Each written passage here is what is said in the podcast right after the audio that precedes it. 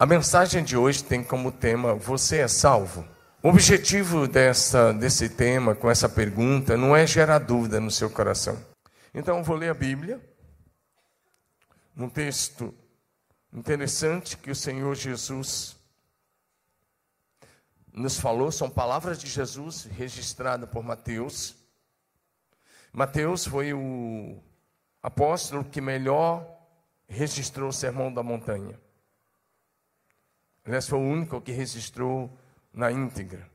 Lucas dá um, um pouquinho disso, pegando como base Mateus e Marcos, alguns detalhes. João não dá isso, mas Lucas foi muito preciso.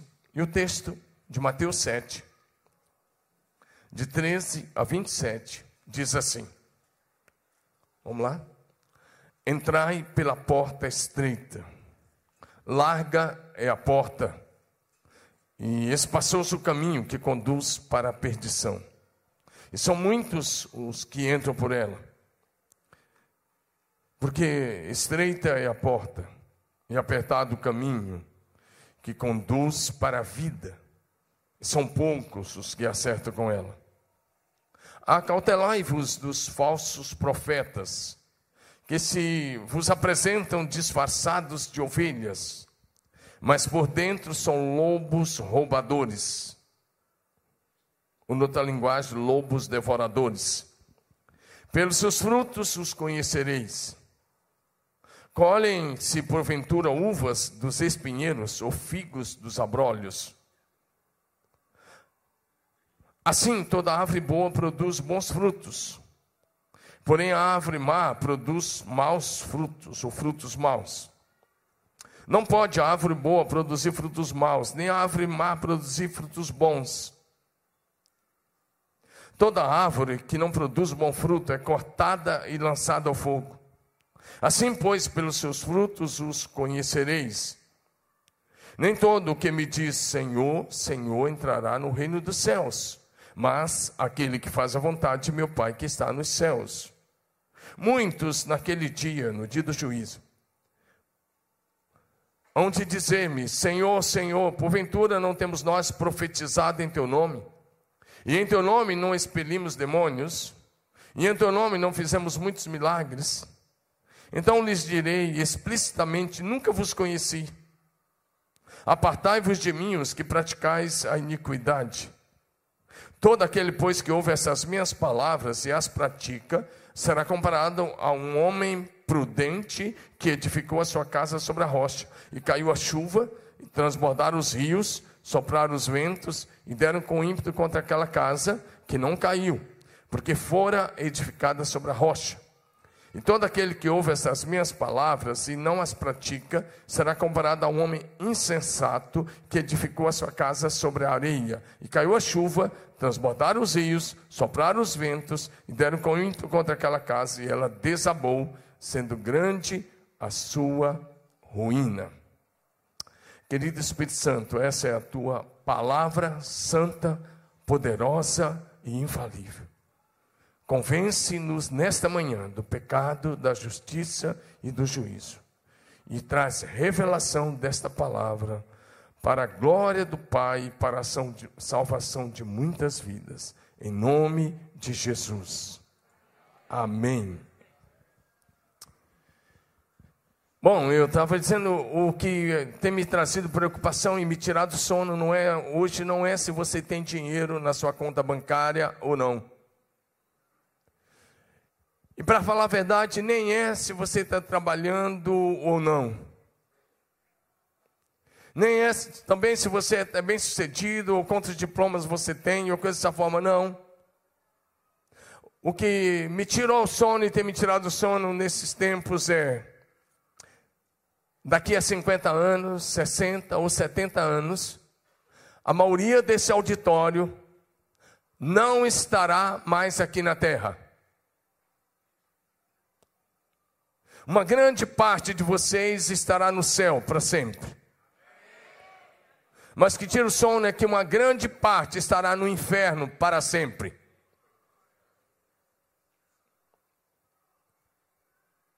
Eu disse que eu te amo, eu precisava dizer isso.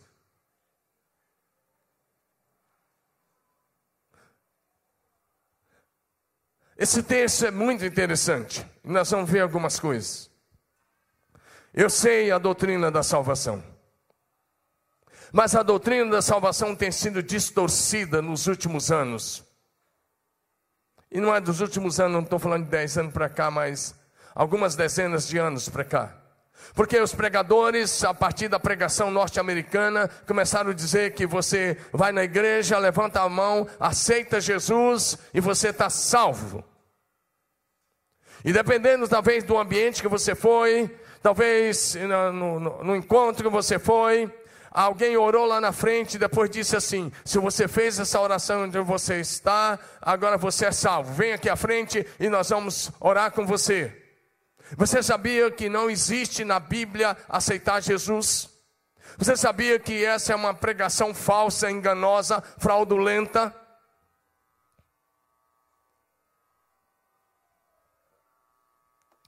É uma pregação que reflete muito mais a cultura americana do que a Bíblia. E que se tornou uma cultura mundial falsa.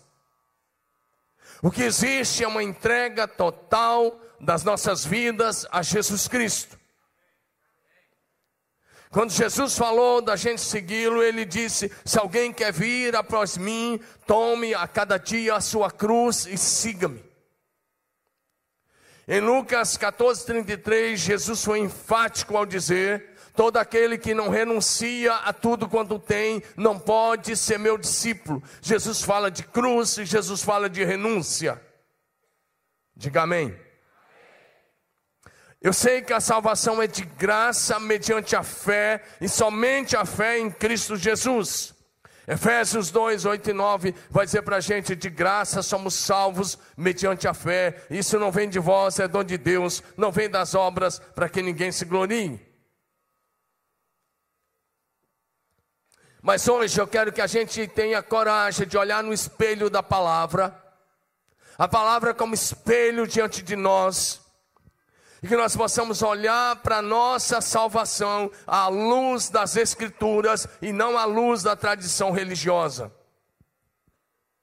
Não à luz do que os pregadores têm dito por aí. A maioria das pregações que você vê na TV brasileira são falsas, são enganadoras, são mentirosas, são feitas por charlatões, que só querem tirar o dinheiro das pessoas. E se você está baseado nessas, nesse tipo de pregação, você está enganado. O cristianismo atual, a nível mundial, tem muito mais adesões do que conversões genuínas a Jesus Cristo. As pessoas aderiram, e no Brasil isso ultimamente tem virado moda em vários meios. Adesões são diferentes de conversões. Grande parte do cristianismo atual é apenas nominal. E eu não estou falando apenas do cristianismo católico, mas eu estou falando do cristianismo evangélico hoje. O cristianismo atual é nominal, porque tem como base a tradição religiosa sem Deus. E não uma fé bíblica que nasce de um arrependimento sincero e honesto após um encontro real, pessoal e prático com Jesus Cristo, tendo como resultado o novo nascimento, o abandono dos pecados e um, estilo de vida santo. Grande parte do cristianismo atual é falso, porque, não tem, porque tem como base músicas cristãs, mensagens positivas de autoajuda, mensagens de coaching, mensagem de redes sociais, mas não tem como base o quebrantamento, o arrependimento e o choro pelos pecados. Eu te pergunto, qual foi a última vez que você viu alguém ajoelhado, chorando, quebrantado pelos pecados que havia cometido? Quando a base do verdadeiro cristianismo é a palavra de Deus, a cruz de Cristo e o discipulado, nós temos conversões. Mas quando não é a palavra e a cruz e o discipulado, nós temos adesões. Vou repetir: em 70 anos ou menos, a maioria desse auditório estará na eternidade. A questão é se você vai estar na eternidade do céu ou do inferno. E eu te amo o suficiente para dizer isso a você hoje. Porque nesse texto Jesus está tratando de cristãos que vão para o inferno e de cristãos que vão para o céu.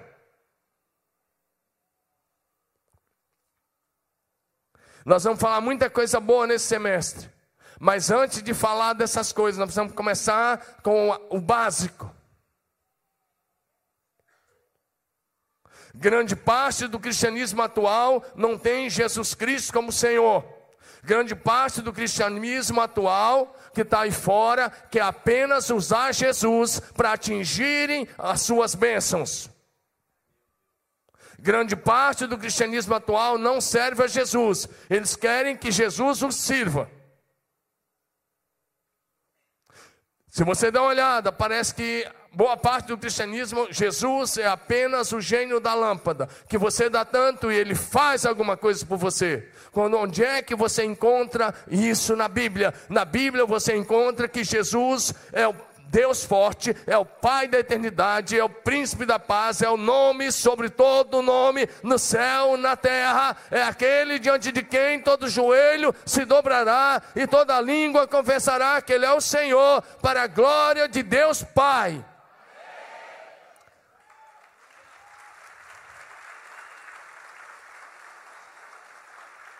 Jesus não é um empregado que fica cumprindo os nossos caprichos.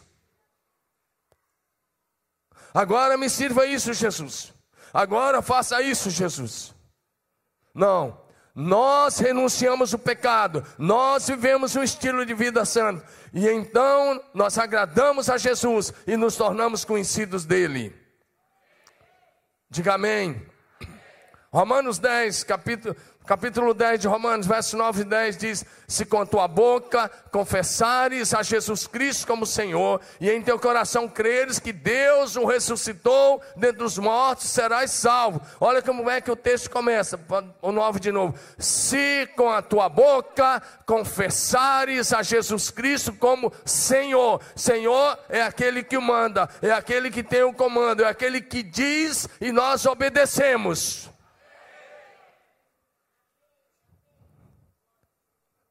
E aí o verso 10 vai dizer: com o coração se crê para a justiça, e com a boca se confessa para a salvação.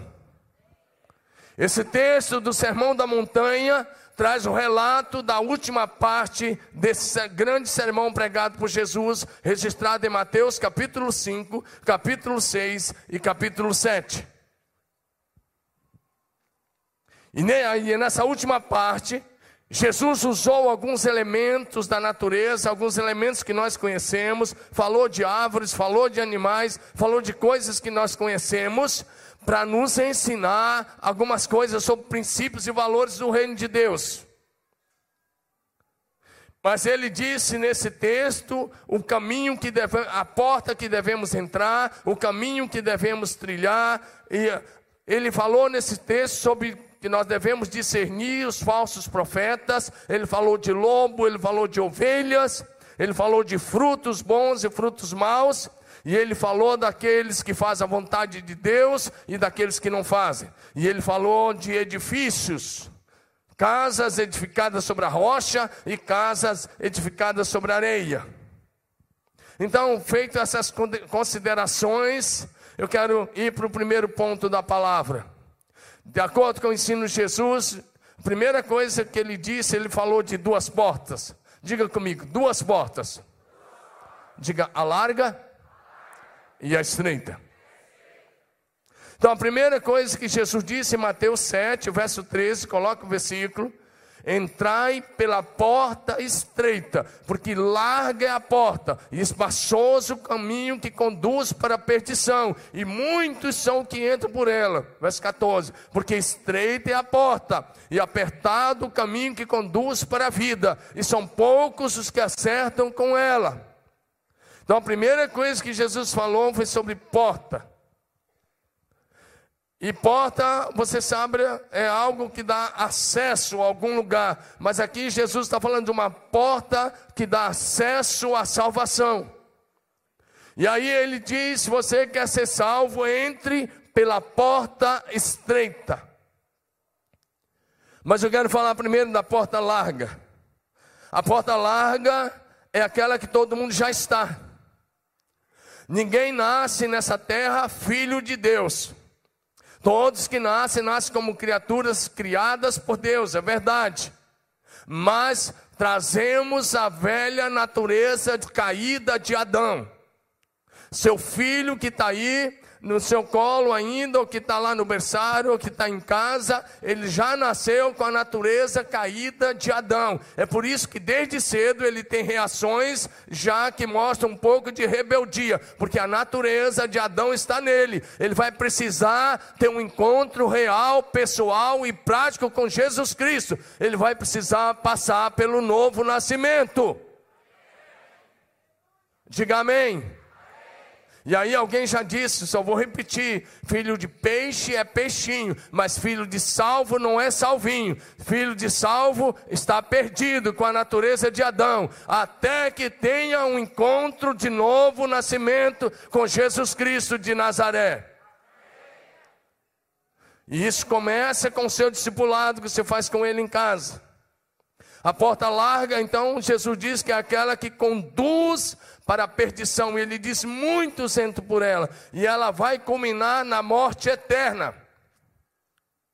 Por que, que ela, cristãos vão estar andando por essa porta larga? Porque são cristãos que querem vir para a igreja, mas querem continuar com o pé no mundo, desfrutando do melhor que há no mundo querem viver na igreja, mas negociando da forma do mundo, falando da forma do mundo, se vestindo da forma do mundo, andando do jeito do mundo, negociando da forma do mundo, tendo o mesmo padrão das pessoas lá de fora. E depois você vai dizer para mim, mas aqui por dentro eu, sou salvo. Mas Jesus diz que aqui nesse texto, que pelo fruto nós conhecemos a árvore.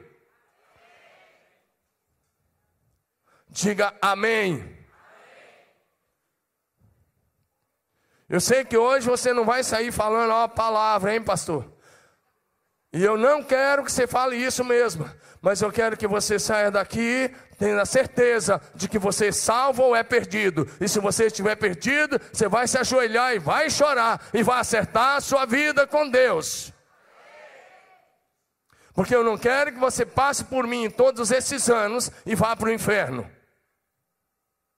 A sua salvação, a sua eternidade com Deus está passando pelas mãos da equipe pastoral. Então eu tenho o dever de te pregar a verdade, porque a quem muito é dado, muito será cobrado. E eu sei que Deus vai cobrar de mim. Agora eu quero dizer uma coisa: lá no último dia, você não vai apontar o seu dedão para mim se você for para o inferno. Você não vai poder apontar o dedo e dizer: Eu estou indo para o inferno porque o pregador, pastor Domingos, não me disse a verdade.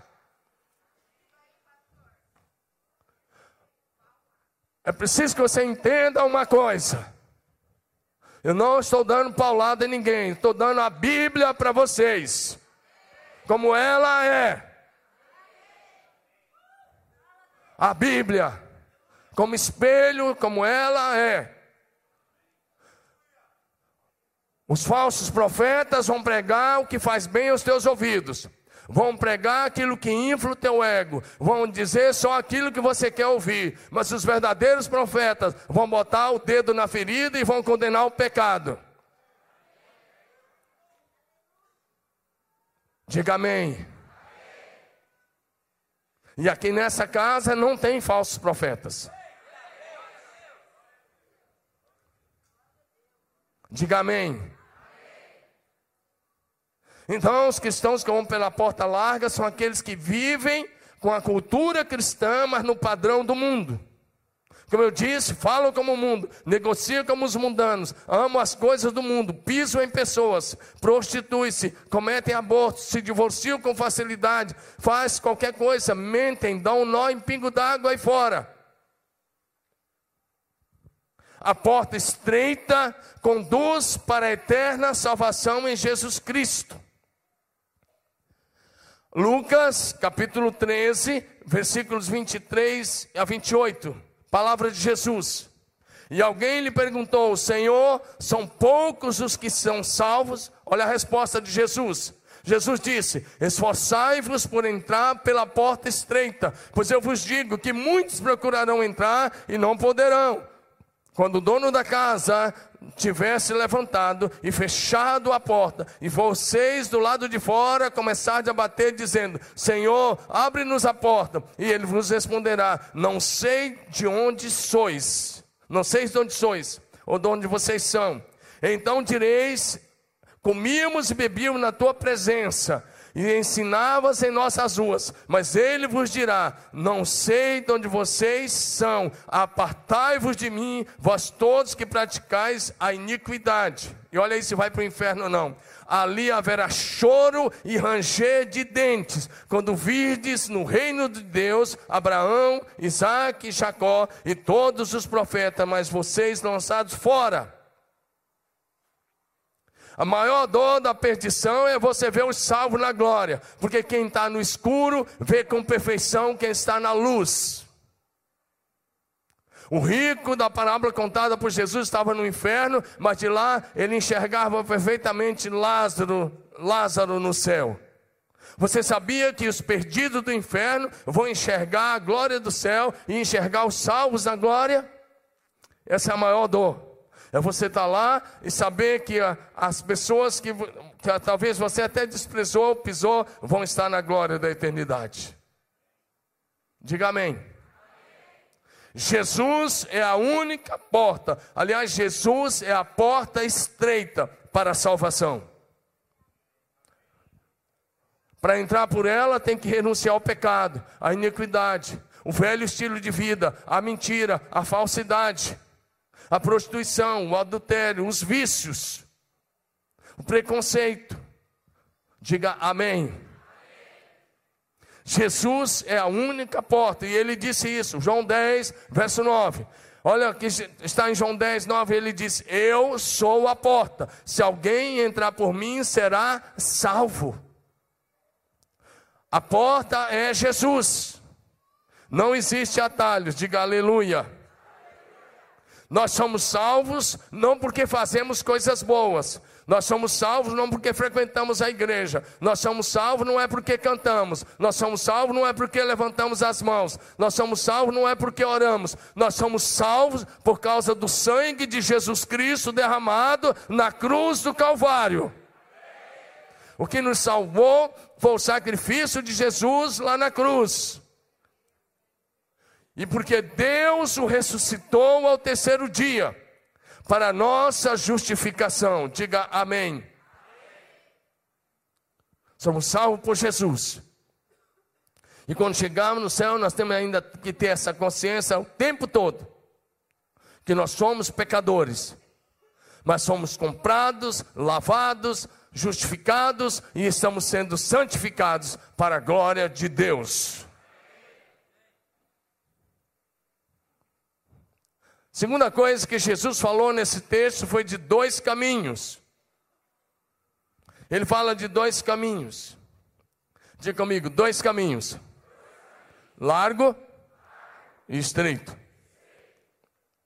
E aí você já sabe, se você entrou pela porta estreita, você está andando no caminho estreito. E é estreito por quê? Porque nesse caminho, meu querido, tem que ter poda.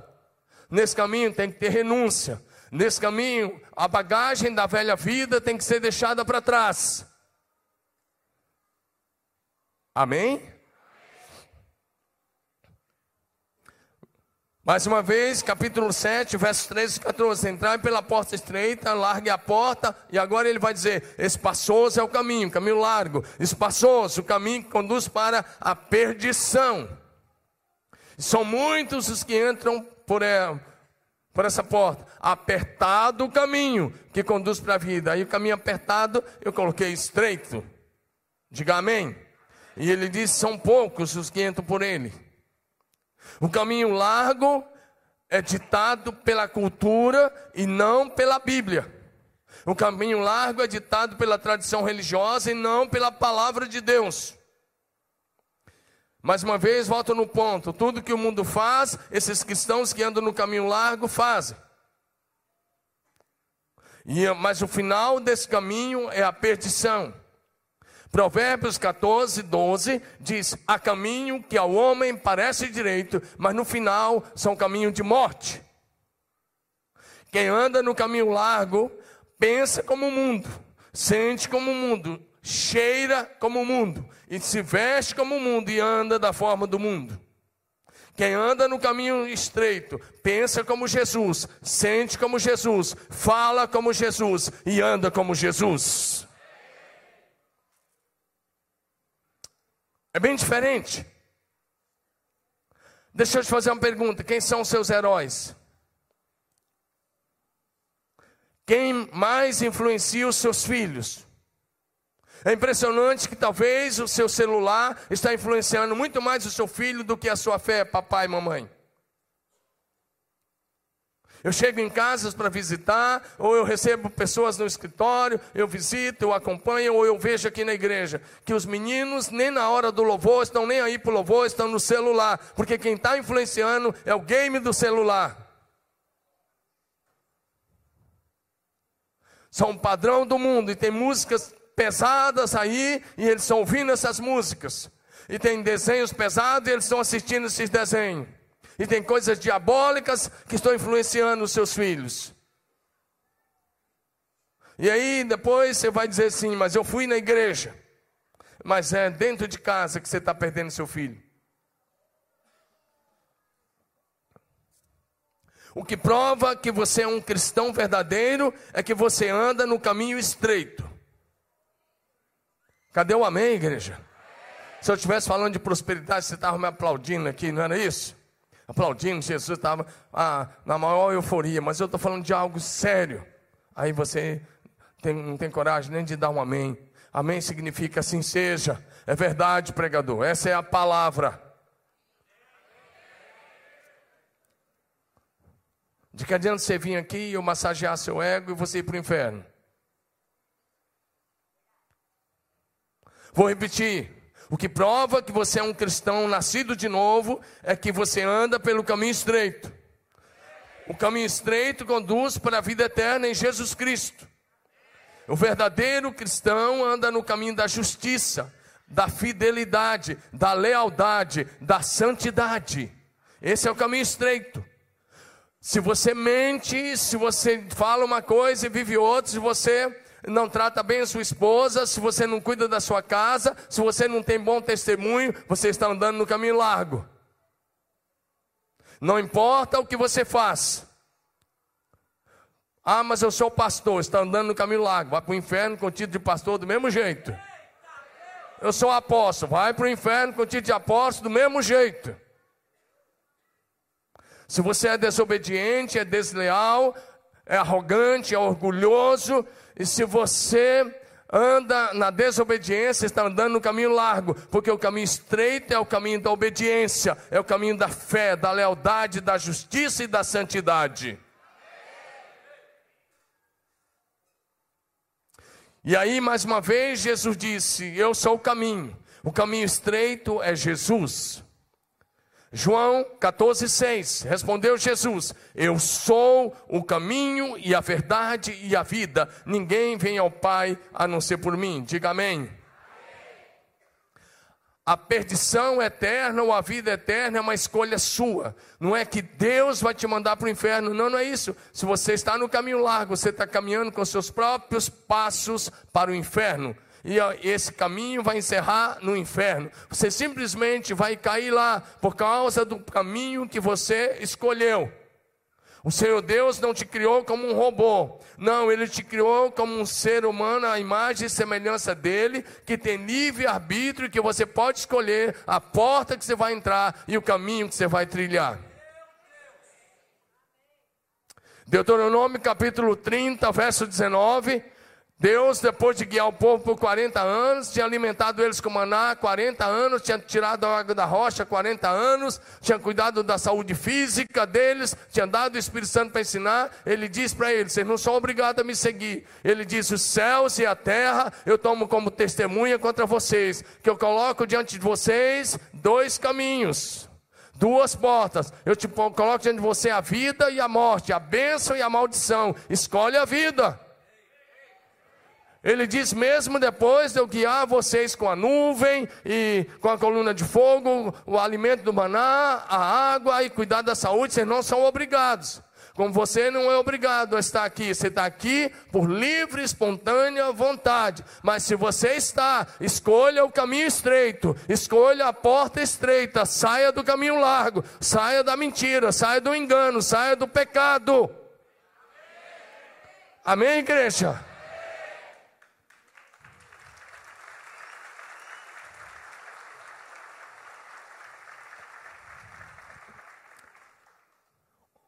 O caminho da vida ou da morte?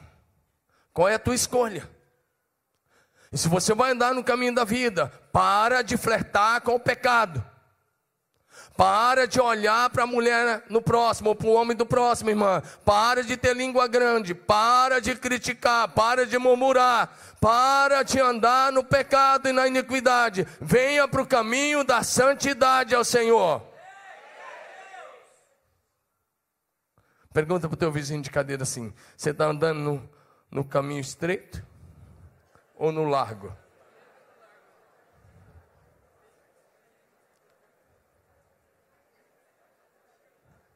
Ok, olha para mim. Se você for no presídio em Marília, eu trabalhei lá cinco anos e meio.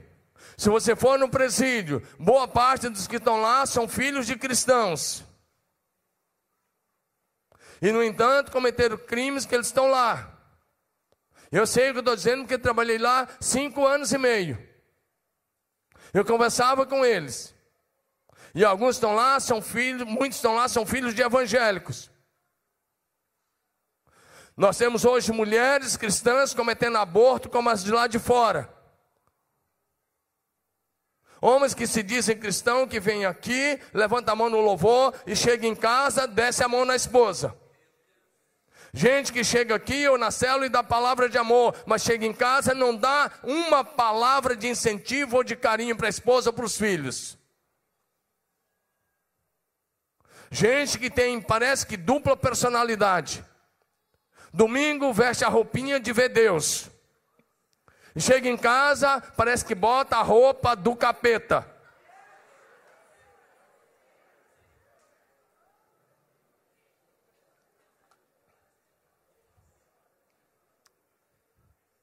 É verdade que eu exagerei um pouquinho nessa frase.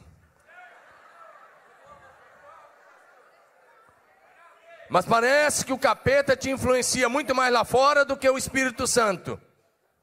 Porque os que andam no caminho estreito andam debaixo da influência do Espírito Santo pensam como Jesus, sentem como Jesus, falam como Jesus, são íntegros como Jesus, andam em humildade como Jesus, em sinceridade como Jesus, amam como Jesus, perdoam como Jesus. Eu passei uma tarefa semana passada para os homens ler 1 João. E eu quero encorajar a igreja toda nessa semana a ler 1 João, os cinco capítulos, respondendo uma pergunta: Eu sou salvo? Dá uma olhada lá. Eu não cheguei nesse ponto, é o último ponto da mensagem, mas dá uma olhada lá. Porque João vai dizer cada coisa, como é que é o salvo. Ele vai dizer do tipo assim: se você ama, você conhece a Deus. Se você não ama, você não conhece a Deus. Se você odeia, você está na morte. E é o apóstolo do amor. Se está achando que a minha mensagem é dura, dá uma olhadinha no que o apóstolo amor escreveu em 1 João, fazendo a diferença entre cristão salvo e cristão perdido, porque a carta não foi escrita para mudando, foi escrita para a igreja. Diga amém. amém. Terceiro lugar. Não vai dar para pregar tudo, mas pelo menos a gente passa um pouco. Profetas, diga comigo, profetas. Falsos e verdadeiros. Verso 15 e 16: Acautelai-vos dos falsos profetas, que se vos apresentam disfarçados de ovelhas, mas por dentro são lobos devoradores. Pelos seus frutos os conhecereis. Aqui eu pensei de colocar lobos versus ovelhas, mas eu quis colocar a palavra que Jesus colocou: falsos profetas. E profeta, se tem falso, é porque tem os verdadeiros.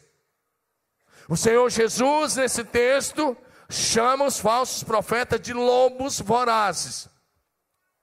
Não sei se você já viu algum documentário na Discovery ou algum lugar, Animal Planet, alguma coisa assim, é, sobre a, a, uma alcateia de lobos perseguindo uma presa.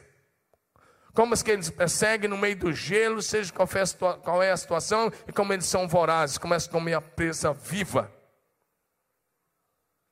É isso que os falsos profetas estão fazendo com a igreja. Esses falsos profetas, às vezes você ouve e escuta o que eles dizem, e talvez você está mais comprometido com eles do que conosco. Esses irão falar sempre o que você quer ouvir. Eles nunca vão corrigir o teu pecado. Eles nunca vão te confrontar o pecado. Eles nunca vão pregar uma palavra como essa para você. Eles vão sempre, sempre massagear o teu ego. Sabe por que, que boa parte do cristianismo hoje é falso? Porque não tem mais mensagem de arrependimento. Está cheio de gente o tempo todo dizendo: Deus me disse, Deus me disse, e Deus está mudando de ideia toda hora com eles. São falsos profetas que estão dizendo: Deus disse. Aí, semana depois, ou um mês depois, não acontece nada, não é que Deus mudou. Eu falo, peraí, a Bíblia diz que Deus é imutável. Que Deus não é homem para mentir, nem filho do homem para se arrepender. Se você está escutando esse tipo de falso profeta, cuidado, você está ouvindo alguém que é lobo travestido de ovelha. Ou vestido de ovelha. Jesus disse em Mateus 7,15: Os falsos profetas têm pele de ovelhas, mas por dentro são lobos devoradores. Os falsos profetas serão condenados à vergonha, desprezo, perdição e tormento eterno. Mateus 7, 21 a 23, vai ser um ponto que vamos trabalhar depois. Que ele diz: Nem todo que diz Senhor, Senhor entrará no reino dos céus, mas aquele que faz a vontade do meu Pai que está no céu. Eu sei que talvez você fique impressionado, porque alguém vai lá na tua casa ou lá naquela reunião, pode colocar o próximo versículo, e aí aparentemente flui num dom. E eu quero dizer uma coisa: até os demônios podem imitar os dons. E aliás, eu já vi demônios imitando dons. Logo que começamos aqui, no segundo ano que nós estávamos aqui, é, ou no primeiro ano, eu estava num culto aqui de sexta-feira, quando nós tínhamos um culto de oração aqui, e eu estava sentado mais ou menos ali na terceira fileira, onde esse irmão de blusa aí, goiaba, está sentado, que é meio goiaba isso aí, né? Tá? É alguma coisa assim. É, eu estava aí onde ele está sentado, e de repente era o pastor Alexandre, estava pregando e, é, e ele faz o apelo e a frente lotou. O David estava no escuto, acho que o Elber, as cozias. E de repente eu vi uma senhora aqui na frente do pastor, o pastor aqui e a senhora aqui. E ela começou a falar em línguas, e na hora Deus já me deu discernimento, e ela estava dizendo blasfêmias contra Jesus, contra a igreja, contra o pastor mas estava falando em línguas. Então eu me levantei e vim bem rápido, estendi o dedo e disse: Eu te repreendo em nome de Jesus. E ela caiu possessa aqui na frente.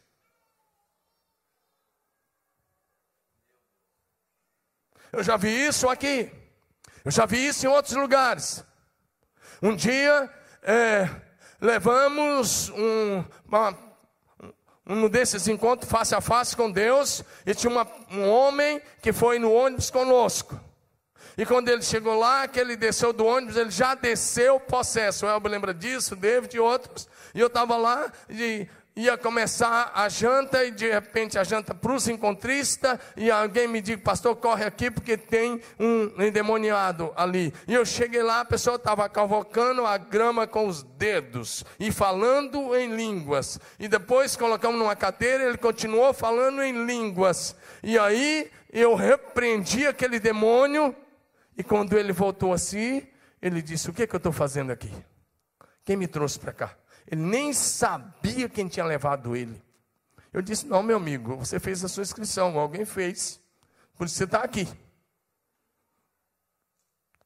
Que eu estou dizendo, eu não estou dizendo que o dom de língua é do diabo. Se você falar isso, eu não disse. Estou dizendo que os demônios podem imitar os dons. Não se impressione com alguém falar em língua.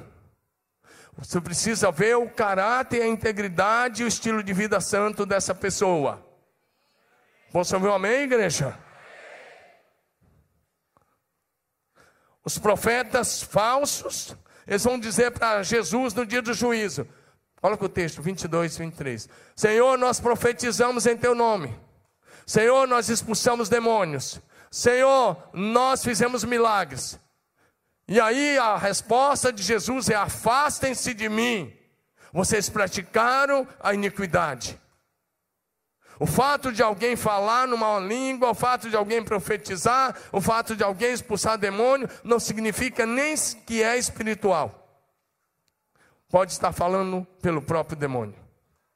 O que vai mostrar que é salvo é o fruto do Espírito Santo. Diga amém de novo.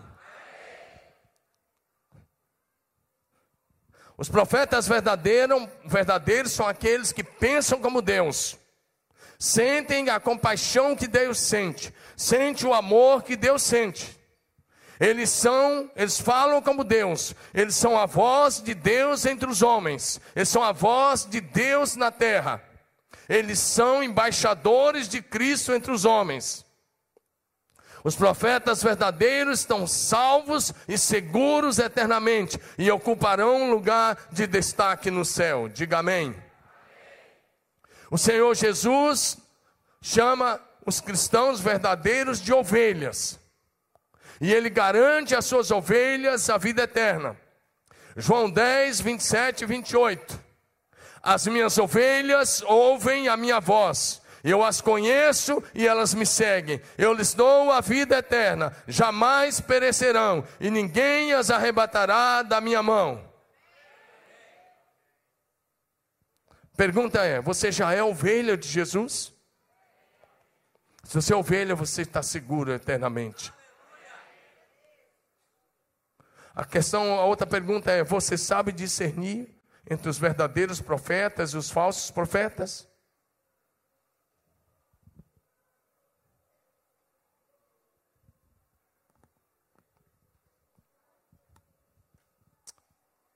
Posso falar mais um ponto? Eu vou até nesse ponto só. A quarta coisa que Jesus fala nesse texto é de árvores.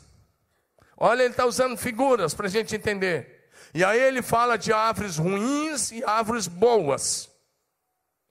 Árvores frutíferas e árvores infrutíferas.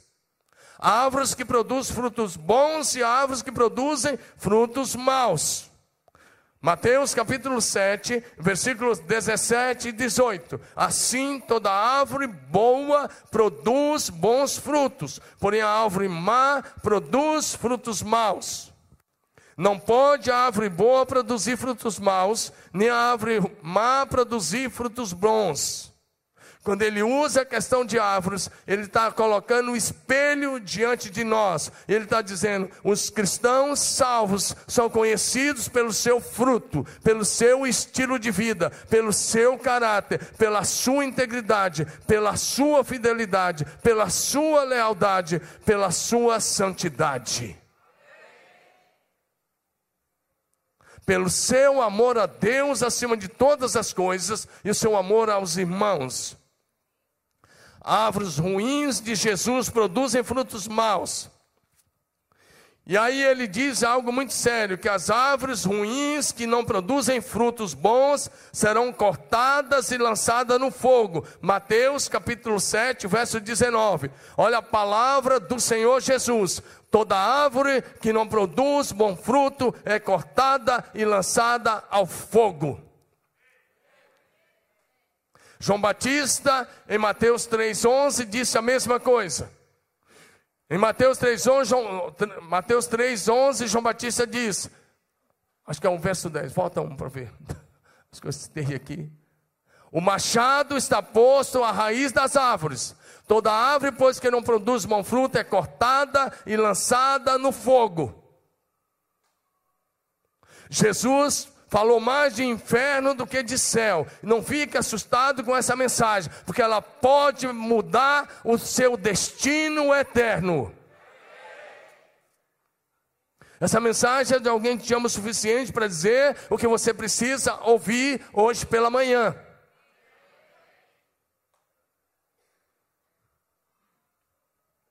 O juízo de Deus em breve cairá sobre este mundo.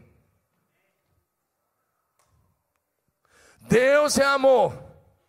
Mas se você está aí só na pregaçãozinha do Deus é amor, de uma graça barata, sem responsabilidade, você tá, vai para o inferno abraçado com esse pregador. Porque esse pregador está caminhando a passos largos para o inferno e você vai junto com ele.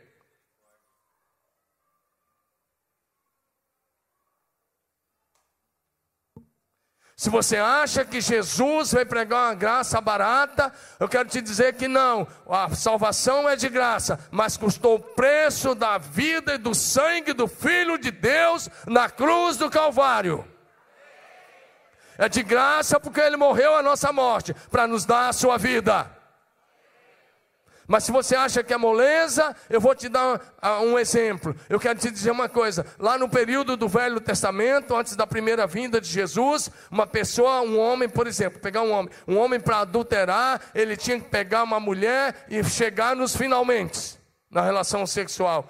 Agora, o que você está achando que é graça barata desses falsos profetas, olha para mim que eu vou te dizer o que é. Agora, na graça é o seguinte: Sermão da Montanha, capítulo 5 de Mateus. Se você olhar para a mulher com intenção impuras, já adulterou. Precisa se ajoelhar e chorar e pedir perdão pelo pecado do adultério. São palavras de Jesus. No Velho Testamento você tinha que chegar nos finalmente. No Novo Testamento você chega só de pensar e desejar. Olhar, pensar e desejar. No Velho Testamento, uma pessoa para matar outra tinha que matar mesmo, tirar a vida. No sermão da montanha, se você odiar ao próximo, você já tem que pedir perdão pelo homicídio. Esse é o padrão de Jesus Cristo. Então, o padrão de Jesus, Jesus não abaixou o padrão do Velho Testamento. Ao contrário, Jesus levantou o padrão. É graça responsável. Vocês estão certos que esse é o cristianismo que vocês querem viver? Essa é a porta estreita. É estreita porque se você comparar com o Velho Testamento, o Velho Testamento estava aqui, o Novo Testamento, o padrão é aqui. Padrão de santidade, padrão moral, padrão ético, padrão dos nossos relacionamentos interpessoais. Diga amém.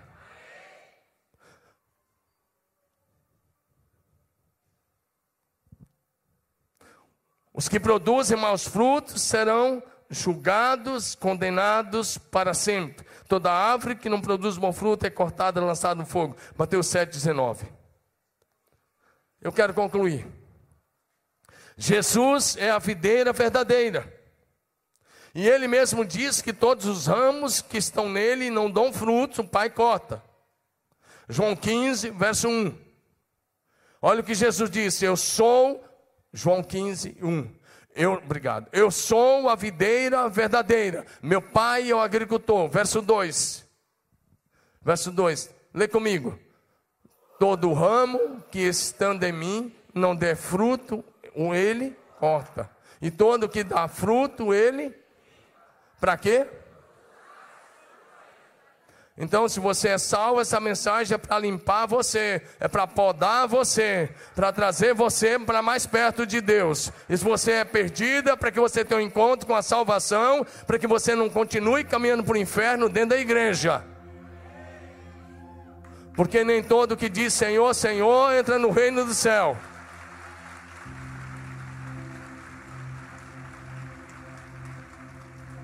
O cristão perdido é aquele que adora o Senhor com os lábios, fala muita coisa boa com os lábios, mas o coração está longe de Deus.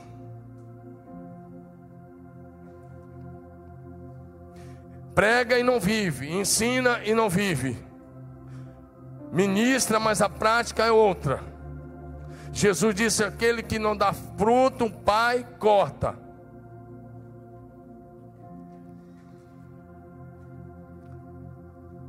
Quer continuar nessa igreja? Você vai ter que andar pelo caminho estreito caminho da santidade, estilo de vida santo.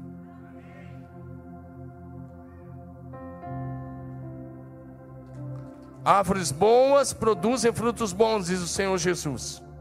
Mateus 7,16, ele diz: Pelos seus frutos os conhecereis. O espelho é a palavra, pelos seus frutos conhecereis. E olha o que ele pergunta: colhe-se porventura uvas de espinheiros? A resposta é não. Colhe-se figos dos abrolhos? Claro que não.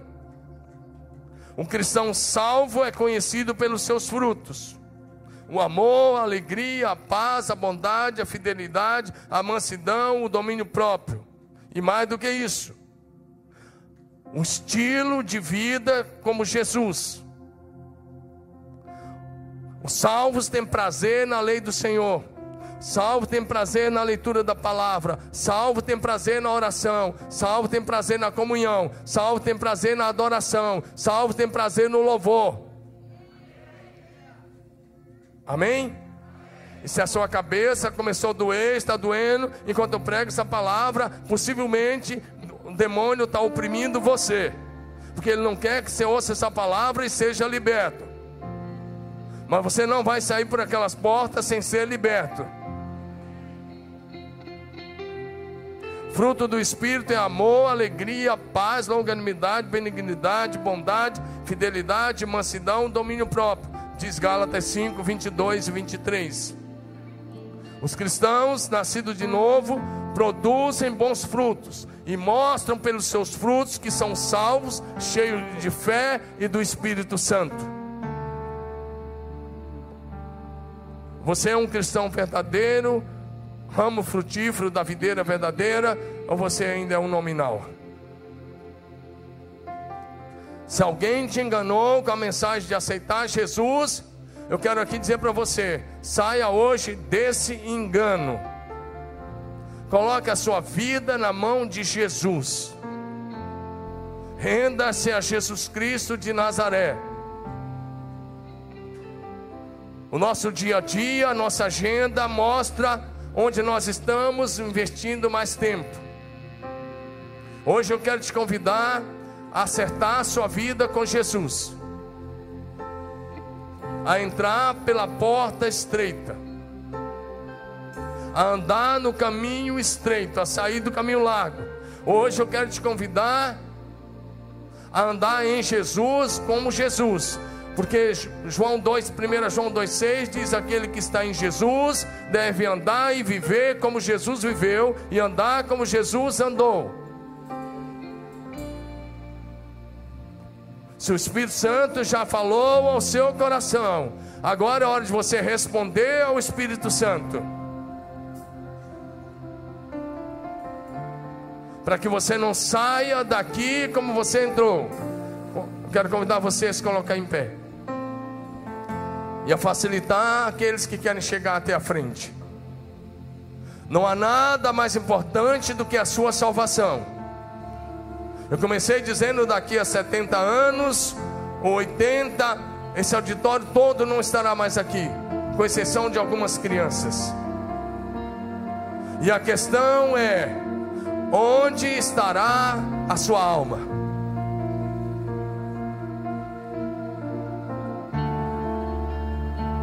Rituais religiosos não salvam. Via ao culto não salva. O que salva é quando a gente renuncia o pecado, nos arrependemos dos nossos pecados e entregamos nossa vida a Jesus Cristo e passamos a viver do jeito dele, no padrão do céu. Passamos a andar na terra, vivendo na terra, com os pés na terra, mas o coração na eternidade. O salvo é aquele que escreve nos seus olhos: santidade ao Senhor. É aquele que escreve na sua boca: santidade ao Senhor. É aquele que escreve nas suas mãos: santidade ao Senhor. O salvo é aquele que permite que o Espírito Santo grave nos seus olhos a eternidade. Grave a eternidade nos seus olhos. Grave a santidade ao Senhor nos seus olhos, nos seus ouvidos. O salvo é aquele que a sua mente é a mente de Cristo. Pensa como Cristo. Fala como Cristo. Anda como Cristo.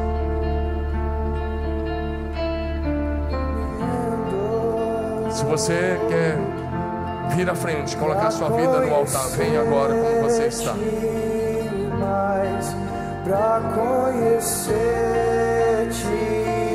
mais. Eu